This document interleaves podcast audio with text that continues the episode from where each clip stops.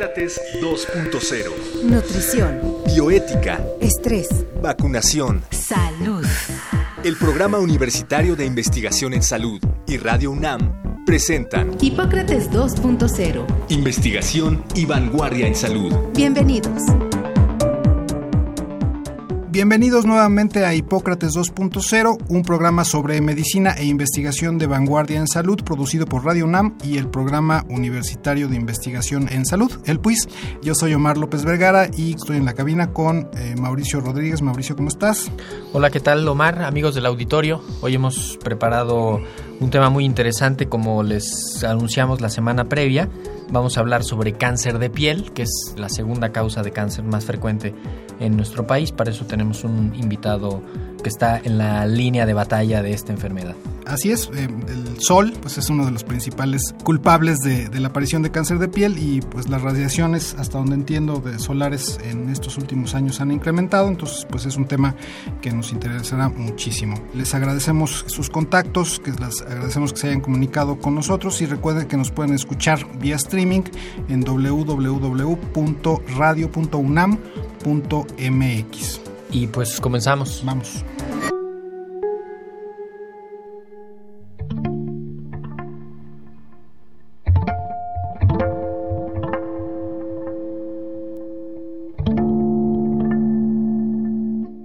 El cáncer de piel es el segundo más frecuente en México. La principal causa es el daño acumulado por la exposición a la luz del sol sin protección. El cáncer de piel es un crecimiento anormal en las células de este tejido, que es el órgano más grande del cuerpo. Se genera por el daño en el material genético de las células provocado por la radiación ultravioleta del sol, aunque también puede ser hereditario. Este daño provoca que las células se multipliquen rápidamente hasta formar tumores que pueden ser malignos. Existen diversos tipos de cáncer de piel, dependiendo del tipo de células y las características del tumor que se forma.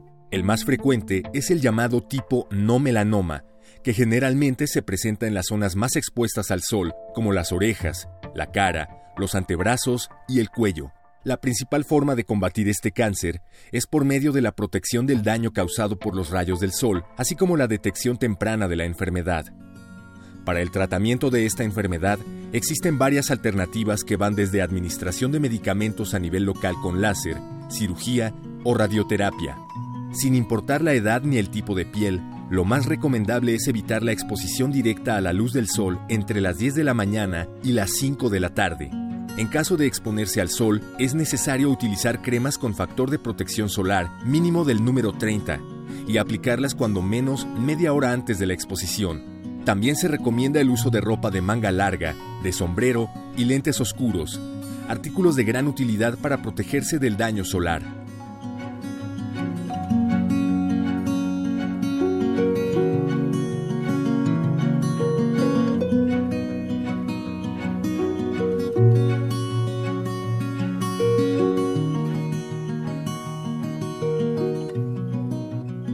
Anunciamos al inicio, hoy estamos hablando sobre cáncer de piel, ya lo pudieron escuchar en la cápsula, y para eso invitamos al doctor Rodrigo Roldán, que es médico, dermatólogo egresado del Hospital Gea González, después hizo un fellow en la unidad de melanoma en el Hospital Clínico de Barcelona y actualmente dirige la clínica de oncodermatología que tiene la UNAM precisamente en el campus de la ciudad universitaria en el sur de la Ciudad de México y pues primero agradecerte, Rodrigo, por aceptar la invitación y estar acá con nosotros. Al contrario, muchísimas gracias. Un placer estar con ustedes y con su público. Escuchamos el dato alarmante de que el cáncer de piel es el segundo cáncer más frecuente y a veces pensamos que asolearse significa solo ir a la playa o a las albercas y no, en realidad es un problema de la exposición diaria, producto de la acumulación de ese daño causado por el sol de manera repetida. Sí, sin duda, la radiación ultravioleta emitida por el sol es el carcinógeno ambiental más frecuente al que se expone el ser humano, porque nos da luz de día desde el primer día de vida. Esta radiación ultravioleta va progresivamente dañando nuestra piel y eso explica por qué determinados o pasados ciertos años ¿no? nos empiezan a aparecer manchas y arrugas y la piel se hace flácida. Todos esos efectos son efectos nocivos eh, acumulados de la radiación ultravioleta que hemos recibido durante todo este tiempo. El tema es, Si además yo genéticamente soy susceptible o he tenido conductas de riesgo o tengo ciertos factores de riesgo, no solo me puedo quedar con las manchas, arrugas y la flacidez, sino que me puede dar lugar o dar origen a cáncer de piel. ¿Cuáles son esos factores y conductas de riesgo, Rodrigo? Los más importantes es sin duda las quemaduras solares. Efectivamente, antes pensábamos que cuando íbamos a la playa lo correcto o lo sano era asolearse, asolearse, ¿no? Y este, porque incluso era un tema estético, era un tema de moda, ¿no? Si tú regresas de vacaciones en Cancún y no regresas bronceadito, morenito, la gente no te cree que te fuiste a la playa, ¿no? Sí, pues platicábamos, te decía que mi mamá tenía el gran tino de llevarme a la playa y untarme de aceite de coco y terminaba con unas quemaduras impresionantes. Lo de menos es la quemadura, porque ya sabemos que 7, 10 días después te despellejas y ya está. Pero esa quemadura, ese evento, ya generó una inflamación y un daño permanente que se va a venir a manifestar probablemente 10, 15, 20, 30, 40 años después. En el menor de los escenarios se manifiesta como manchas, arrugas y flacidez, pero en el peor escenario se acumulan suficientes quemadas y de acuerdo a mi susceptibilidad genética, pues eso puede dar lugar a la aparición de cáncer de piel. Sabemos, por ende, que eh, las pieles más claras, los ojos claros, el cabello eh, claro, pelirrojos o güeros, en principio son más susceptibles. Y entonces a veces también nos confiamos de decir, claro, somos la raza de bronce, ¿no? Y el, el moreno no le pasa. Bueno, el tema es simplemente histórico, ¿no? O sea, recordemos que nosotros tuvimos la conquista de los españoles, un emperador austriaco y el ferrocarril lo trajeron los ingleses. Entonces, todos nosotros los que vivimos en este país somos fruto del mestizaje. Y entonces, si bien podemos tener ojos oscuros y cabello oscuro o piel morena, genéticamente todos en primero o segundo grado albergamos genes de susceptibilidad o de riesgo. Y, y si no todos, la gran mayoría quedarán algunos. Sí, sí, a lo mejor eh, algunas, poblaciones indígenas que no se han mezclado mucho con el resto de la población y, te iba a preguntar, ¿en ellos se, sabe si son más propensos o menos propensos? En principio son menos propensos, pero no quiere decir que estén exentos de. De hecho, por ejemplo, irónicamente, sabemos que a un australiano probablemente a lo largo de su vida pueda desarrollar tres, cuatro o cinco melanomas, ¿no? O sea, el, el pelirrojo es mucho más susceptible a desarrollar melanoma, pero es menos probable que se muera de un melanoma contrario a lo que ocurre con los latinos. Nosotros nos da uno y lo más probable es que ese melanoma sea letal y no sabemos bien por qué pasa eso. Sí, el, el comportamiento de la... o sea que nuestro mestizaje no fue tan afortunado entonces. Pues, por lo menos en cuanto a cáncer de piel se refiere. En términos cutáneos, definitivamente no. definitivamente no. Oye, ¿la exposición implica estar destapados, estar caminando por la calle, estar en la resolana. La exposición implica cualquier actividad que lleves a cabo al aire libre entre las 10 de la mañana y las 5 de la tarde. Lo fisiológico, lo que necesitamos para sintetizar vitamina D, son 10 a 15 minutos. Y en este país, pues que tenemos afortunadamente, incluso en el periodo de invierno, mucho sol, no, no tenemos en realidad problema de deficiencia de síntesis de vitamina D, ¿no? Cosa que sí ocurre en otros países de latitudes nórdicas, donde evidentemente si el día se acaba a las 3 de la tarde y este periodo de invierno dura de 4 a 6 meses, sí que pueden tener eh, ese, ese fenómeno. En nuestro país eso es un mito, ¿no? Eh, en realidad tú necesitas exponer para sintetizar toda la vitamina D que necesita tu cuerpo solo el dorso de las manos y la cara hacían desde manga larga y pantalón largo, eso es suficiente. Entonces, el ratito que vas al Oxxo por el café, el rato que vas al banco, este, el tiempo que pasas eh, manejando en el tránsito de la Ciudad de México o el traslado que haces de tu oficina a la casa, etcétera, ese periodo de tiempo es, es acumulado, ¿no? Yo lo trato de explicar que es como si nacieras con una alcancía, un cochinito, ¿no? Y tu tío el sol todos los días te regala una moneda, ¿no? Llega un momento en que obviamente el, el, el, choncho ya está lleno, ¿no? Pues cuando ya se llenó empiezan a manifestarse cosas como manchas, arrugas y flacidez, pero en el peor escenario, pues cáncer de piel. Es decir, tú vas manejando, te quitas el saco, te da el sol en el volante y es suficiente 15 minutos para que se vuelva riesgoso. Exacto, que a partir de 15 minutos ya esa conducta o esa exposición ya no sea fisiológica, sino que seguramente se convierte en una conducta de riesgo. Pero el escenario sería entonces que nosotros estuviéramos, digamos, todo el tiempo con protector solar y todo el tiempo con con sombrero, es decir, como tenerle así como fobia al sol. Para tema de cáncer de piel, sí. Ok. O sea, si sabes, si en tu familia hay historia de cáncer de piel, si ya tienes tú mismo el antecedente de cáncer de piel, digamos que sí habría que hacer Por- algo así, ¿no? Por supuesto. O sea, el, el tema es, por desgracia, nadie experimenta en cabeza ajena, ¿no? Entonces, hay varios estudios que ya demuestran que incluso si tú tienes un familiar de primer grado afecto de cáncer de piel, por más que a ti el médico te haga hincapié en la necesidad de ponerte protector, lo más probable es que, te- o sea, de cada 100, solo dos lo acaben usando. Y uno Este, correctamente. Y uno correctamente. Y, o sea, el, el- el tema al final con el protector solar y, y, por ejemplo, nosotros que somos los tres del género masculino, ¿no? Siempre ponemos el pretexto de, es que está grasoso, es que me deja brillante. Eso es, Sí. eso es del otro género, ¿no? otro. Este, Pero es de todos pero cuidarse, es de ¿no? todos. Finalmente sí. Al final del día hay- es salud, o sea, ¿por qué la piel la olvidamos? Oye, pero decimos esto del- de la exposición diaria, cotidiana, de salir a comprar las tortillas que te dé el sol, etcétera, pero hay una gente loca que se mete en una cama de bronceado porque se quieren broncear. ¿E- ¿Eso da cáncer, sí o no? Diría, es un problema de salud pública no reconocido. O sea, para empezar, el carcinoma vasocelular Que es la variante más frecuente de cáncer de piel, es el tumor maligno más frecuente en el ser humano. Uno de cada cinco va a desarrollar uno a lo largo de su vida. Y cuando ya tuviste un carcinoma celular, la probabilidad de que desarrolles un segundo en los siguientes cinco años es 50%. Ok. Ningún otro tumor tiene esa capacidad de, aparición de otro tumor tan alta, ¿no? A- Aquí el tema es eh, si tendríamos que hacer hábitos de, de protección solar, como nos enseñan a cepíllate los dientes después de comer para que no tengas caries, pues del mismo modo nos debieron de haber enseñado, nos deberían de enseñar desde niños, cada que vas a tener actividades al sol, ponte protector. Al día de hoy, en ninguna escuela, pública o privada de este, de este país, primero no hay campañas de protección solar, ¿no? No les enseñan a los niños a ponerse protector antes de salir a jugar al patio. No fomentan zonas con sombra. Y lo que decías de las camas solares, pues es, es una aberración, es un complejo de salchicha, ¿no? O sea, es quererte freír literalmente, ¿no? ¿Y por qué no se hace nada a nivel legal al respecto? Mm, No lo sé. Otros países sí lo hacen. Sí lo han Este, Europa, Australia, etcétera. Estados Unidos incluso, por lo menos en, hasta- en Estados Unidos lo que están haciendo es que tú ya no puedas accesar como menor de edad a una cama de bronceado sin la autorización legal de, Todo. de tus padres. Pero, pero sí hace daño el bronceado en las camas. Sí, hay que dejarlo muy claro. O sea, Sí. o sea, indiscutible. es indiscutible, es innegable. Ok. eh, incrementa hasta 50 veces más el riesgo de desarrollar un melanoma. ¿Por qué? Porque el sol a los miles de millones de kilómetros de distancia que está ya nos hace daño. La cama de bronceado es como si existiera un brazo mecánico que te dejara así como astronauta a centímetros del sol. Entonces, pues, imagínate el daño que eso produce. ¿no? Bueno, pues el mensaje es claro, nunca vayamos a, a camas de bronceado y los negocios de camas de bronceado, pues que vengan a decirnos lo que gusten, ¿no? Platicamos sobre cáncer de piel con el doctor Rodrigo Roldán, que es dermatólogo y actualmente está en la clínica de oncodermatología de la UNAM que tiene ahí en el campus de Ciudad Universitaria. Eh, Rodrigo, ¿qué, ¿qué es esto que le ponen a las cremas que le llaman el factor de protección solar o FPS o EPFS, dependiendo del idioma?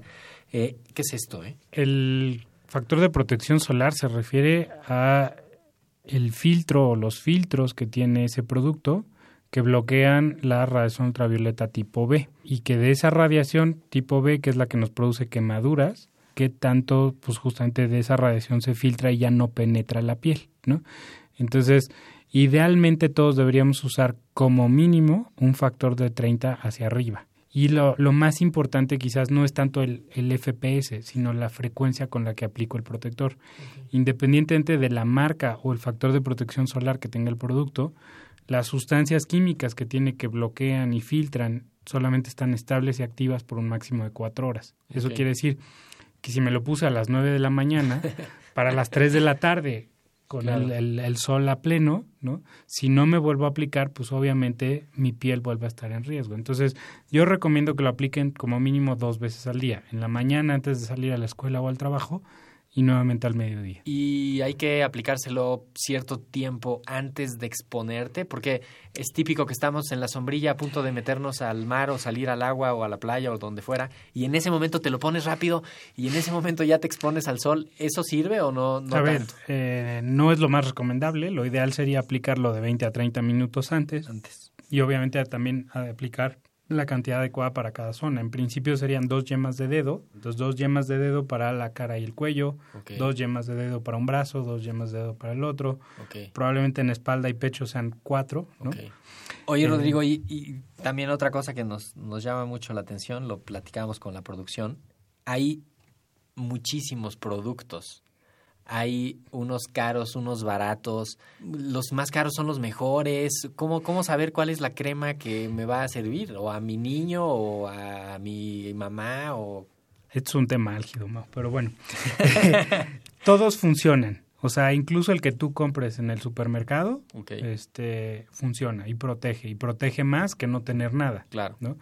Evidentemente, los, los protectores solares de farmacia que van incrementando en precio tienen mayor costo porque tienen mayor inversión en cuanto a su desarrollo, Claro. en cuanto a investigación detrás de este producto, etcétera.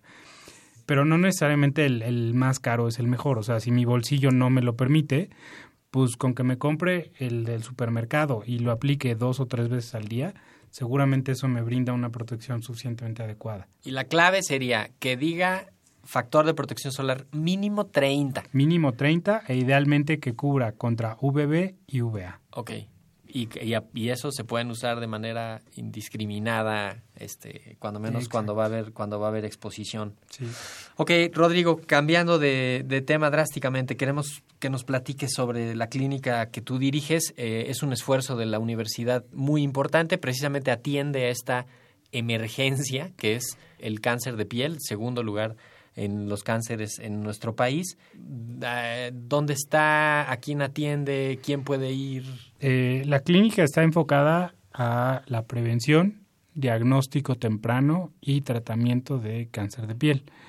Está ubicada en Ciudad Universitaria, en el, en el campus, en el circuito escolar, en el anexo 1 de la Facultad de Medicina, donde está el Consejo Técnico, en la planta baja. Esto es justamente enfrente de la Facultad de Arquitectura, entre servicios médicos y, e insurgentes. A- al lado de la alberca. Muy cerquita de la alberca, a 300 metros de la alberca.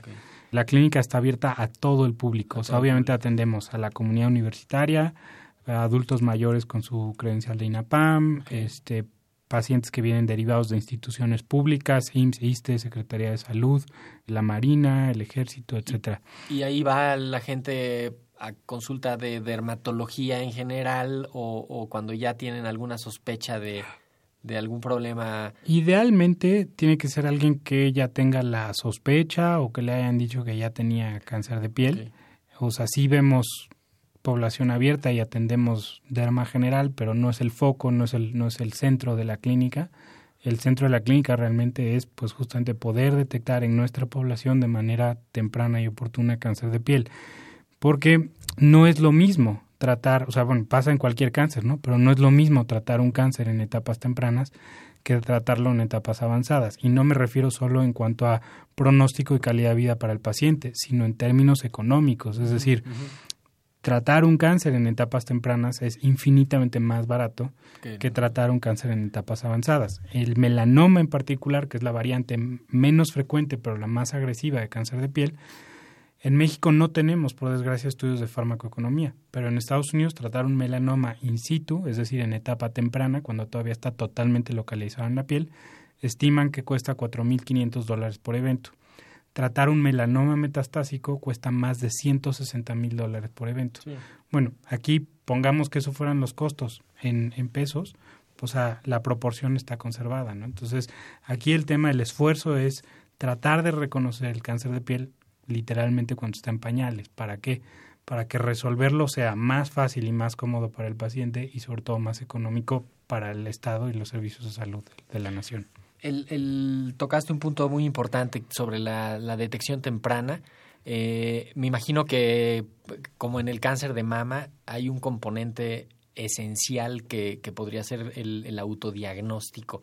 Que el paciente se observe un lunar nuevo o vea una lesión en la piel. Eh, ¿qué, qué tanto ocurre eso y, y en qué habría que estarse fijando de la piel de uno o de la piel del otro, no?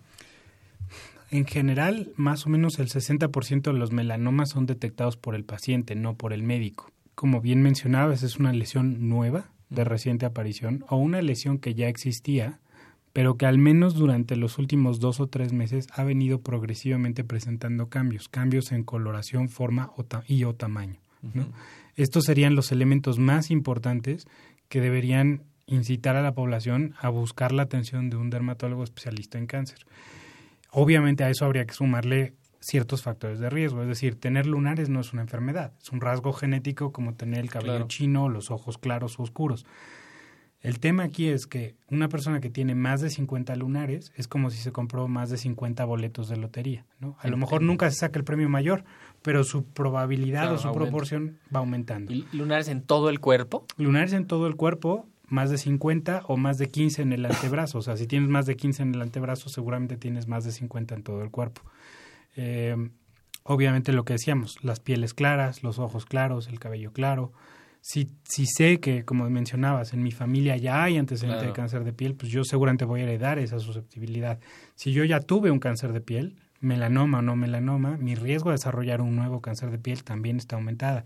Entonces, es ir como sumando eh, poquito a poquito, ¿no? Entonces, si se cumplen algunas o varias de esas características, lo ideal sería obviamente llevar vigilancia eh, con médicos entrenados, exactamente, con médicos entrenados en la detección oportuna de cáncer de piel con cierta periodicidad.